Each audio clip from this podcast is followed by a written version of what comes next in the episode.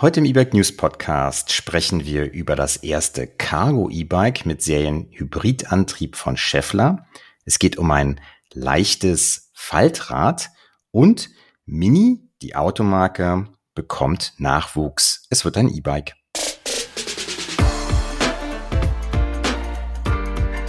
E-Bike News, der Podcast.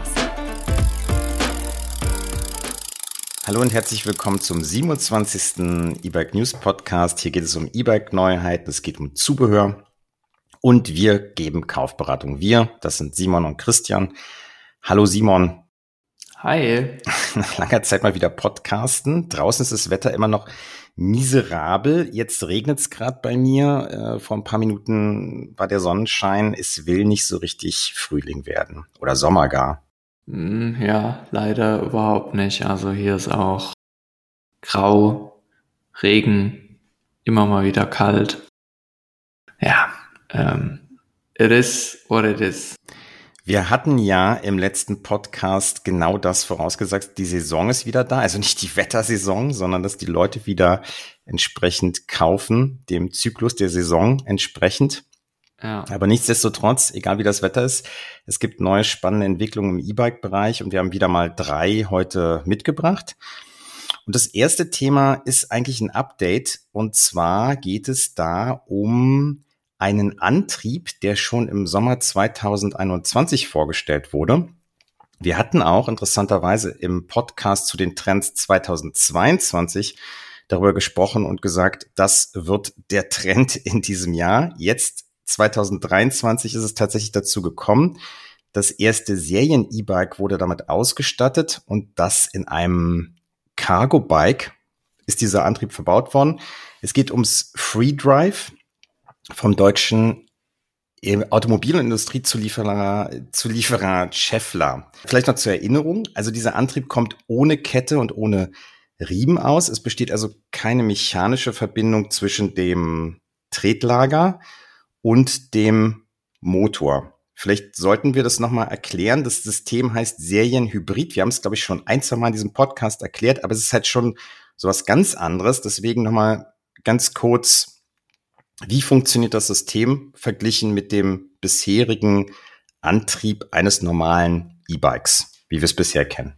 Genau, also äh, erstmal wollte ich noch das kurz gerade rücken, um zu sagen, also das ist von Scheffler jetzt das erste System, was in Serienbike verbaut wurde. Das System selbst, also dieses serielle Hybrid, gibt es schon auch in anderen Modellen. Also da gibt's auch schon, glaube ich, ein paar Serienreife.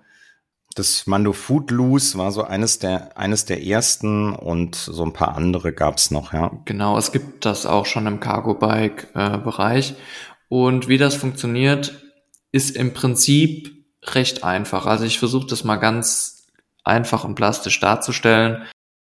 Man bewegt eine Kurbel und die gibt einfach im Prinzip einen elektrischen Impuls an den Motor, dass sie sich dreht und wie schnell sie sich dreht und in welcher Geschwindigkeit sie sich dreht. Ähm, und es besteht eben keine direkte Kraftübertragung zwischen Kurbel und Antrieb mehr. Das mhm. ist das Besondere. Mhm. Und was sind die Vorteile dann an diesem ähm, System verglichen mit der mechanischen Variante? Na, im Prinzip ist es halt sehr viel wartungsärmer, weil du keine mechanische Verbindung mehr hast. Mm, du könntest rein theoretisch über diesen Generator, über diese Pedalbewegung auch ja, minimal Strom erzeugen, um da den Akku wieder mit zu speisen. Und ja, es, es sind eben, also dadurch, dass du keine Kraftübertragung mehr hast, musst du im Prinzip auch keine eigene Kraft mehr aufwenden. Das wird dann eben im Cargo-Bereich halt sehr spannend, wo es darum geht, große Lasten zu bewegen. Das ja kennt der ein oder andere vielleicht sogar aus dem Lastenradbereich schon zu Hause wenn man äh, ein Cargo-Bike mal richtig voll lädt und das ohne elektrische Unterstützung fährt, da merkt man relativ schnell, dass das ja schwierig ist und ordentlich in die Beine geht. Und ja, das ist natürlich, wenn man jetzt äh, darüber nachdenkt, das im gewerblichen Bereich einzusetzen, man ist irgendwie acht Stunden am Tag damit unterwegs, dann ist das natürlich ein großer Vorteil, dass man da die Kraft, die man selbst in das System eingibt, natürlich über den Generator steuern kann und äh, ja, aber selbst die Kraft nicht aufbringen muss, um die Masse zu bewegen. Und du bist natürlich auch in der Geometrie des Fahrzeugs relativ flexibel, weil du brauchst keine Kette, du brauchst nichts mehr, nichts Mechanisches mehr. Das heißt, du brauchst eigentlich nur ein paar Kabel, die du irgendwie verlegen kannst. Genau, also konstruktiv ist das halt natürlich äh, für die Gestaltung ein, ja, ein Segen. Hm. Was ein bisschen schwierig war, die Frage stellt sich dann natürlich, wenn wir so ein bisheriges Pedelec-System haben, wo du eine Kraftübertragung hast durch die Kurbel. Wie sieht das denn aus bei einem Serienhybrid? Ist sowas denn legal? Und da gab es dann aber auch Anfang 2022 eine Entscheidung der EU, dass diese Räder dem Fahrrad gleichgestellt sind, also wie Pedelecs, was natürlich super ist, weil sonst würde es jetzt vermutlich, also wir sprechen nachher noch drüber, gibt es einen Boom, jetzt auf einmal alle fahren mit diesem System rum, aber die gesetzliche Grundlage ist auf jeden Fall da, das tatsächlich auch auf die Straße zu bringen. Genau, das ist äh, gut und im Prinzip ist das wie wie ein Fahrrad mit einem schlechten Drehsensor oder mit einem schlechten ja, im Prinzip ist das wie ein Fahrrad mit einem schlechten Drehsensor, denn da ist es im Prinzip auch so, sobald ich die Pedale bewege, äh, kriegt der Motor den, den Impuls und ähm, steigt entsprechend ein. Ich muss, muss da auch ganz ehrlich kurz dazu sagen, dass es mich fast ein bisschen nervt, diese Regularien, die wir zu den Pedelecs halt bei uns haben. Denn prinzipiell sollte es eigentlich auch möglich sein. Also ich meine, man muss, man muss ja im Prinzip eine Technologie jetzt wieder so verändern, dass sie, dass sie unter die Regel fällt, nur damit ich das als Pedelec und äh, als Fahrrad fahren kann. Also aus meiner Sicht müsste die Entwicklung eigentlich so sein, dass man sagt, okay, bis 25 kmh ist halt Fahrrad oder Mofa oder irgendwas. Und man, man könnte das Ding ja auch einfach mit einem Daumengas fahren. Ja, das, das wäre noch viel einfacher. Und es wäre im Grunde genau das Gleiche, nur dass eben halt niemand diese Tretbewegung imitieren müsste und dass es sich nach Fahrrad anfühlt, was aber eigentlich gar kein Fahrrad ist.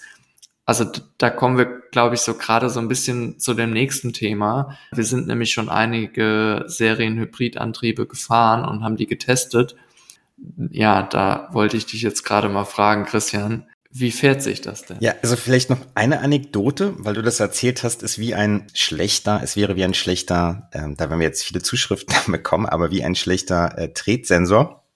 Also ich habe Folgendes erfahren. Ich bin mit einem sehr einfachen E-Bike unterwegs gewesen, mit einem Tretsensor und die Kette ist kaputt gegangen, die ist einfach gerissen. Und dann dachte ich, oh, was mache ich jetzt eigentlich? Und dann ist mir eingefallen, hey, das hat doch einen Tretsensor. Das heißt, ich bin getreten, es gab keinen Widerstand. Das führt ist sehr seltsam, aber ich konnte damit fahren. Das ist ja, ja das klar. Phänomenale. Und vom Prinzip her, das ist jetzt beim Serienhybridantrieb ja auch so, nur, und jetzt kommen wir zu deiner Frage, wie fühlt sich das an? Da ist halt ein Generator drin, das heißt, du hast das Gefühl, du trittst gegen einen Widerstand.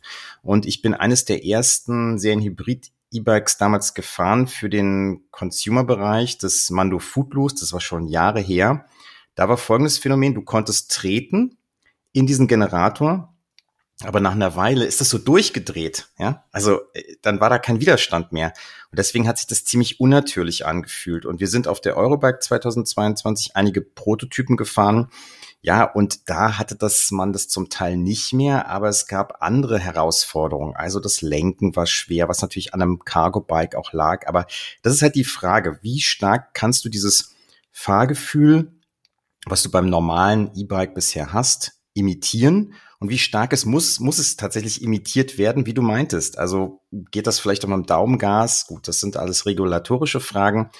Aber das wird die große Herausforderung zu sein, äh, Herausforderung sein, das so darzustellen, dass es am Ende auch ähm, ja, Spaß macht oder sich natürlich anfühlt. Ja, voll. Also das ist ja genau die Frage, zu sagen, okay, ich, ich muss eigentlich ein Fahrrad imitieren, damit ich in die Fahrradregelung komme, aber eigentlich ist es für den Einsatzzweck aus meiner Sicht total irrelevant äh, oder, oder vielleicht auch sogar gar nicht zielführend, äh, das so auszugestalten, weil es auch mit dieser Technik halt sehr, sehr schwierig ist, das, das Fahrrad zu imitieren. Also das funktioniert und natürlich tritt man und das ist vielleicht wie auf einem Home-Trainer äh, daheim. So kann man das vielleicht vergleichen, da funktioniert das ja ähnlich, nur dass es natürlich keine Bewegung nach vorne gibt. Aber ja, also es ist schon, es ist schon immer noch natürlich weg vom Fahrrad und eigentlich für, für, für den Einsatzzweck nicht notwendig, dass man eben die, die Beschleunigung äh, oder die, die, die, den Fahrimpuls durch eine Tretbewegung geben muss. Also den, ja, könnte man auch mit einem Gaspedal oder irgendwas ähm, geben. Am Ende geht es natürlich darum, wie schaffst du es, diese Legitimierung hinzubekommen, auf einem Fahrradweg zu fahren, nicht auf der Straße mit einer gewissen Geschwindigkeit und Heavy Duty, also wirklich Lasten zu transportieren. Genau. Das ist halt das, was ich sage. Da müssten eigentlich halt ein paar Gesetze geändert werden. Ja. Na gut. Aber, Aber jetzt noch. dauert, ja. Sowas dauert. So 10 bis 20 Jahre. Genau, aber jetzt auf das konkrete Modell. Also da die Firma dahinter, die das jetzt eingebaut heißt, ähm, eingebaut hat, heißt IP Mobility GmbH aus Deutschland. Die bauen Moki oder Mochi äh, Smart Pedal Vehicles, so nennen die das. Und der Einsatzzweck ist klar, also einerseits Logistik, andererseits wollen sie es auch für den Personenverkehr einsetzen. Und was wir nur noch darüber wissen, ist, dass die eine spezielle Rahmentechnik einbauen. Da haben wir auch schon häufiger hier drüber gesprochen. Neue Rahmenmaterialien. In dem Fall kommt statt Stahl und Aluminium ein recycelfähiger Kunststoff zum Einsatz. Ja. Aber ansonsten ist es ein Lastenrad. Wie, wie, wie sieht denn die Zukunft jetzt aus? Also heißt das, überall werden jetzt äh, Serienhybridantriebe eingebaut in die günstigsten E-Bikes mit zwei Rädern und die teuersten Heavy Duty? Räder oder was, was denkst du da? Ja, ich sehe das schon vor allem im Lastenradbereich, im, in, im, im, im normalen Bikebetrieb würde es sich für mich nicht richtig anfühlen, die Kraftübertragung nicht zu haben, weil auch bei einem schlechten Drehsensor hast du halt die Rückkopplung, zwar nicht immer, aber häufig eben, eben durch die Kette oder durch den Riemen oder durch irgendwas. Und ja, das, das macht da schon Sinn, weil es natürlich ein Stück weit diese Natürlichkeit von einem Fahrrad, äh, das aus der Tretbewegung und der Kraft, die du ins System gibst, einfach eine Vorwärtsbewegung stattfindet. Und äh, ich glaube, das ist auf dem Bike nach wie vor wichtig. Vielleicht wird sowas nochmal geben bei Leihrädern, die massiv sind und lange halten müssen und wo es da nur darum geht, von A nach B zu kommen. Aber so für den täglichen Gebrauch sehe ich das dann noch eher bei Lastenrädern. Zumal auch interessant, es gibt ja noch einige andere Akteure, hast du ja auch gesagt, die sowas herstellen. Also Pendix ist da zum Beispiel auch noch dran an einem sehr Hybridantrieb. Und da geht es dann auch darum, nicht nur ein Motor anzusteuern, sondern mehrere Motoren. Das ist natürlich auch interessant. Man kann irgendwie zwei Narbenantriebe in die beiden hinteren Räder integrieren und kann sie zusammen ansprechen. Also wirklich ganz andere Möglichkeiten sind dann da gegeben als bei dem traditionellen Antriebssystem. Cool. Ja, nächstes Thema.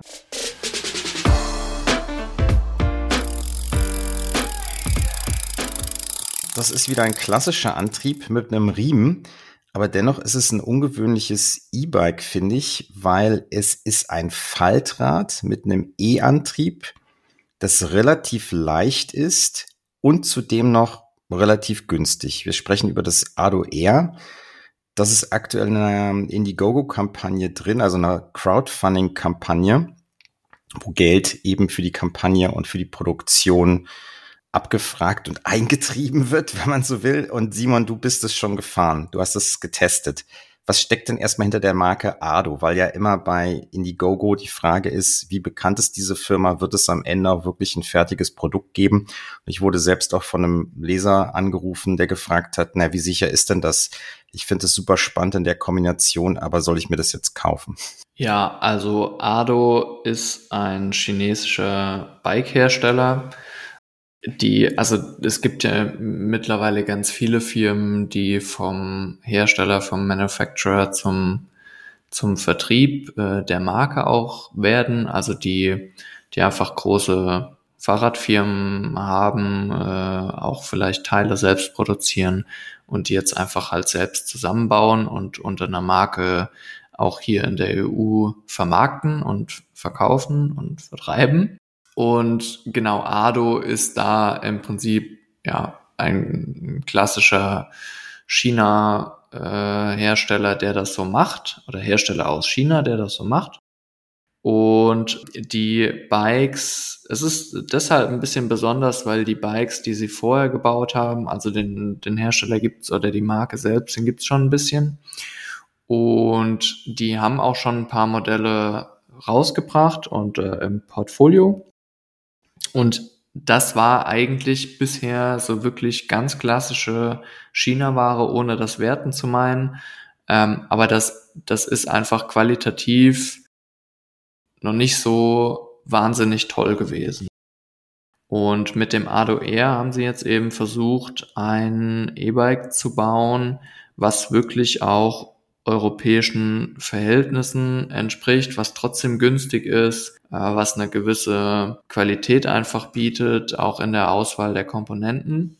Genau, und was ist dabei? Also was kriegt man, wenn man sich so ein E-Bike kaufen sollte, würde? Ja, du kriegst ein leichtes, agiles Faltrad mit dem Heckantrieb von MeWise. Wir hatten den auch in dem Ten-Race Bike schon und ich habe den damals auch schon sehr abgefeiert. Ich mag diesen Antrieb unfassbar gerne, weil er mega klein ist und ultra dynamisch ist und mit dem zugehörigen Drehmomentsensor mega gut abgestimmt ist. Und das ist auch beim Air der Fall. Äh, es gibt hydraulische Scheibenbremsen, eben den Riemenantrieb. Äh, es ist faltbar, es hat einen relativ großen Akku in der Sattelstütze. 16 Kilo wiegt das ganze Rad, das darf man nicht vergessen. Bei einem Faltrad ist das relativ wenig. Ja, Bei einem E-Bike. Ich, möcht, ich, ich möchte da ganz kurz dazu sagen, ich habe es nicht auf die Waage gestellt und ich, ich habe bisher leider, und das ist leider auch oft so ein Problem äh, bei, bei Fernostfirmen, da wird dann irgendwie was hingeschrieben und so richtig nachvollziehbar ist das manchmal nicht, außer man, man wiegt es selbst. Wie gesagt, ich habe es nicht gemacht, weil ich habe da auch auf unterschiedlichen Seiten unterschiedliche Angaben dazu gefunden. Hm. Die Angaben bewegen sich irgendwo zwischen 16 und 18 Kilo. Okay. Auf dem Fahrrad selbst steht nämlich 18 Kilo. auf den Werbeseiten bei Indiegogo und äh, auch bei uns, weil ich die technischen Details ja irgendwo hernehmen muss, steht halt 16 Kilo inklusive Akku. Es kann sein, dass da vielleicht wieder jemand nicht richtig verstanden hat, was inklusive und exklusive Akku äh, bedeutet. Netto und Brutto, ja. Äh, also ja, irgendwie so, aber auch 18 Kilo 18 sind. Kilo für ein E-Bike. Ist, ist nicht viel. Faltbar, okay. Ja. Genau.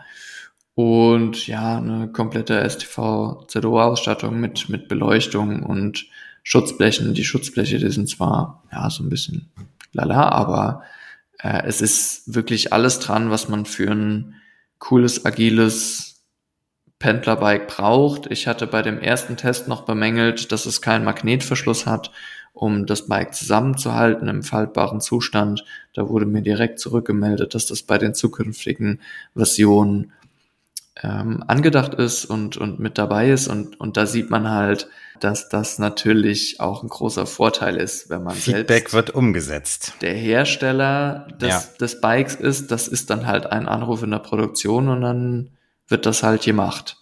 Ja, das ist schon großartig. Also wie schnell dann quasi vom Feedback bis zur Produktion etwas ja. umgesetzt werden kann. Genau. Und, und, und ich muss noch eine, hm? noch eine Sache sagen. Es gibt auch eine App Connection. Das Ding hat Bluetooth und ein Farbdisplay, äh, ein kleines Farbdisplay. Und darüber soll auch eine Navigation abgebildet werden. Um das kurz einzuordnen, wir liegen hier ungefähr bei einem Preis um 1300 Euro im Moment. Äh, sie wollten auch uns gegenüber nicht so richtig rausrücken, wo denn die UVP später mal liegen soll. Äh, ich gehe tatsächlich davon aus, dass es nicht so viel höher wird und dafür bietet das Bike halt natürlich echt viel, um zu der Navigationsfunktion zurückzukommen. Ich hatte die in der Beta schon getestet. Die Darstellung auf dem Display ist super cool.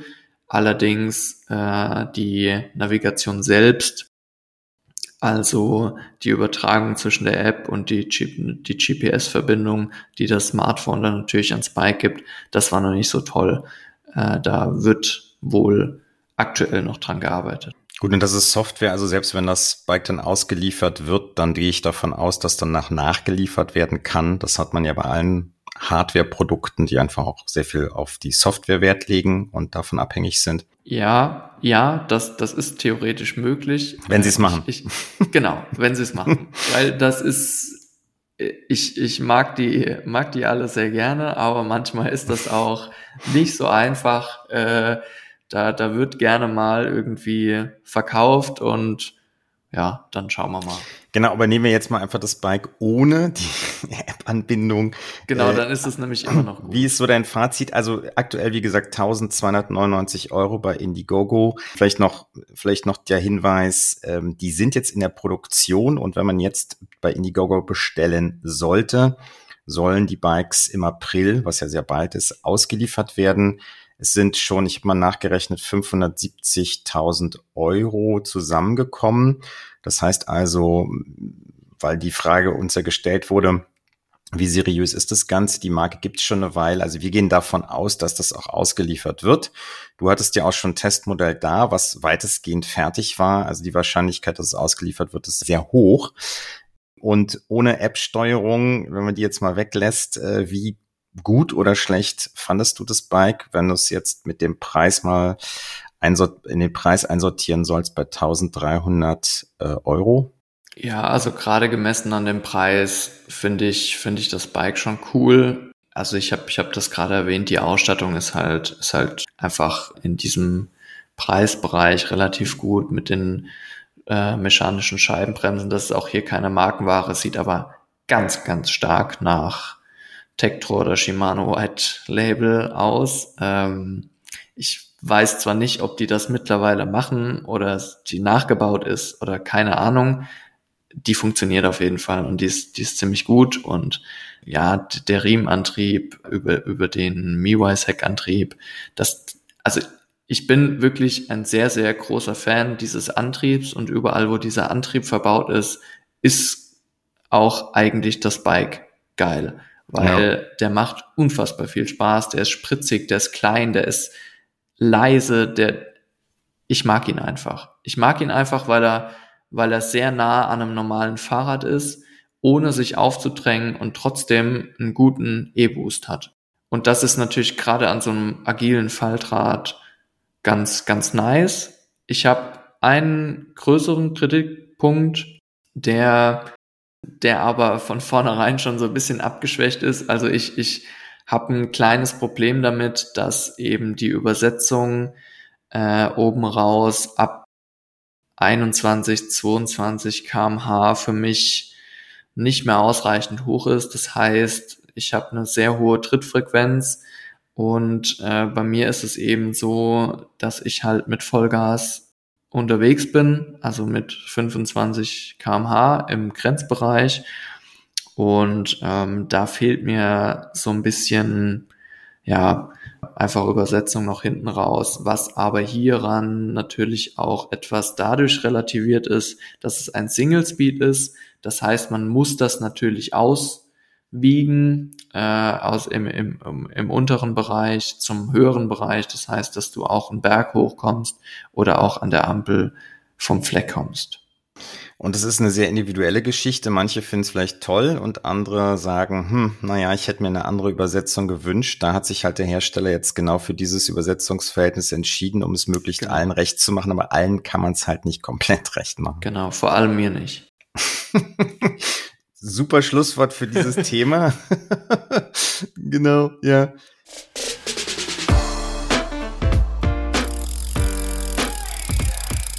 Ja, kommen wir noch zu einem letzten Thema. Eigentlich ist es so ein Dauerthema, nämlich Automobilhersteller, die im E-Bike-Bereich entweder schon seit Jahren aktiv sind oder aktiv werden wollen.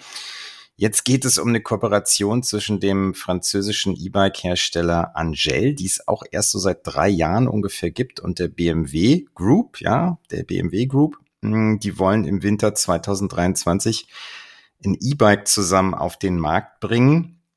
Und nicht als BMW E-Bike, sondern als E-Bike der britischen Automarke Mini. Als ich die Info bekommen habe, habe ich sofort überlegt, wie wird denn dieses E-Bike am Ende aussehen? Wahrscheinlich irgendwie klein, schick, eher so ein schnuckliges, edles Kompakt-E-Bike. Aber diese Angel-Bikes, die stehen ja eigentlich für einen anderen E-Bike-Typ. Die sind ja eher so modern, normale Räder, sag ich mal, und eher so sportlich, ne? Ja, eher so Richtung ähm, Smart E-Bike. Futuristisch. Futuristisch. Sie, sie wollen futuristisch sein. Sie wollen futuristisch sein. Und was das einzige war, wo ich so dachte, okay, das passt irgendwie zu Mini, war bei Angel oder Angel, ist ja ein französisches Unternehmen, Angel, der kleine Akku von 144 Wattstunden, der aktuell noch drin ist. Das könnte sich aber auch noch ändern. Ja, das ist ja in diesen Gepäck, in dieser Gepäckträgerandeutung, ich weiß gar nicht, wie ich, wie ich es beschreiben soll. Äh, das müsste man sich anschauen. Der hat so eine U-Form. Also es hat so eine U-Form hinten und da ist der, ähm, da ist der Akku drin. Der ist der Akku, also in den bisherigen Modellen, ne? Genau, genau. Genau, die Frage ist letztlich, ähm, das haben wir ja auch schon gesehen bei Marken wie Jeep, wo dann Bikes hinterstehen, die okay und günstig sind, aber das sind jetzt keine großartigen Eigenentwicklungen der Marke. Ob es in die Richtung geht oder ob wir sowas haben werden, wieder wie bei Porsche, die sich dann mit dem Verzurantrieb und mit dem Hersteller Gripe äh, wirklich E-Bike-Know-how eingekauft haben und würde davon ausgehen, dass in den nächsten Jahren wirklich coole neue und ungewöhnliche E-Bikes ähm, daraus entstehen. Also in welche Richtung könnte das könnte das gehen? Was, äh, was meinst du? Also ich tippe tatsächlich auf Letzteres, weil äh, dieses Angel oder Angel Bike ja auch nach einer eigenen Entwicklung aussieht. Also das ist scheint neu gedacht. Das heißt, das ist jetzt nicht irgendwie so ein so ein White Label Produkt eines chinesischen Herstellers. So würde ich es einschätzen unabhängig davon muss ich mich jetzt hier, muss ich auch hier mal kurz reingrätschen. Also mir gefällt das Design einfach überhaupt nicht. Das ist auch wieder Geschmackssache. Deshalb, deshalb bin, modern. Ich, bin, bin ich gespannt, was dann da später äh, bei dieser Kooperation rauskommt. Aber ich tippe tatsächlich darauf, dass sie da vielleicht doch was eigenes entwickeln wollen. Also ich könnte es mir auch vorstellen, zumal wo diese Kooperation jetzt erstmal für fünf Jahre geschlossen ist und in fünf Jahren kann man eine ganze Menge machen. Angel hat gesagt, dass sie jedes, äh, also pro Halbjahr ein neues E-Bike rausbringen wollen. Also da wird es dann wahrscheinlich sportlich. auch noch, ja, sportlich, Iterationsstufen geben, unterschiedliche Bike-Typen. Also ich gehe da auch davon aus, dass es nicht bei diesem Des äh, Design bleibt, sondern sehr unterschiedliche ähm, ja, Varianten davon entstehen. Interessant fand ich auch die, die, die Gruppe hinter Angel, die produziert in Frankreich verschiedene Haushaltsgeräte und in dieser Fabrik äh, werden wohl die, äh, die Bikes gebaut werden, also in Frankreich, also verheiratet ja, dann wahrscheinlich wieder aus irgendwelchen Bestandteilen von überall aus der Welt, wie man das aus der Autoindustrie bekommt. Also da ist aber auf jeden Fall Power hinter. Und Angel ähm, plant wohl auch bis Ende 2023 50 Einzelhändler in Frankreich, Deutschland, Benelux, Italien, Spanien, Großbritannien und so weiter auf und auszubauen. Ist natürlich jetzt nicht so viel, 50 für so viele Länder, aber immerhin, sie versuchen dieses Netzwerk zu vergrößern und ihre Marktpräsenz auszuweiten als Angel. Die Frage ist am Ende dann natürlich, wie wachsen die beiden Unternehmen vielleicht auch zusammen und vielleicht gibt es am Ende auch irgendeine Übernahme. Man weiß es nicht, wie bei Porsche. Aber die sind engagiert, sagen wir mal so. Ja, äh, das, das macht den Eindruck. Also die haben einiges vor. Ich bin gespannt. Die haben einiges vor und ja, wir werden dann entweder Ende 2023 oder Angelm hat auch schon gesagt, vielleicht wird es doch eher 2024 werden wir dann die ersten Bikes sehen. Wir wissen nichts über den Preis, wir wissen nichts über die Modelle, wir wissen nichts über die Zielgruppen, aber wenn da Mini draufsteht, gut, dann und dieses ernsthaft meinen, ernst meinen, dann wird es natürlich so eine gewisse Qualität auch haben. Und ja, Automobilhersteller, der mal wieder äh, irgendwie versucht, im E-Bike-Bereich jetzt äh, Fuß zu fassen. Ne? Ja, stimmt. Ja, das waren schon unsere drei Themen. Wir haben über Chevlers kettenlosen Serienhybridantrieb äh, gesprochen. wo jetzt die ersten Serien-E-Bikes daraus entstehen. Wir hatten das Ado R besprochen, das leichte, wartungsarme und günstige Falt-E-Bike auf Indiegogo aktuell zu haben. Und die Automarke Mini bekommt spätestens 2024 Nachwuchs und das wird ein E-Bike. Simon, was lassen wir noch da für unsere HörerInnen? Wenn die Themen interessieren, dann gern ähm, unseren Podcast abonnieren. Das genau. ist immer gut, oder? Daumen hoch und runter und also eigentlich nur hoch und so, wenn es euch gefällt. Und ähm, genau, sagt euch, sagt uns, was wir euch erzählen sollen, was ihr hören wollt Gebt uns Feedback dazu. Äh, ich, ich hoffe, dass der Ton heute okay war. Ich habe nämlich heute das erste Mal aus meinem neuen Büro gepodcastet. Mit 300 Quadratmetern Fläche, so hört sich das jedenfalls an. So hört sich das Echo. an, so ist es aber nicht. ja. In diesem Sinne, dann macht's alle gut. Tschüss und bis zur nächsten Folge. Bis dann. Ciao, Simon. Ciao. Tschüss.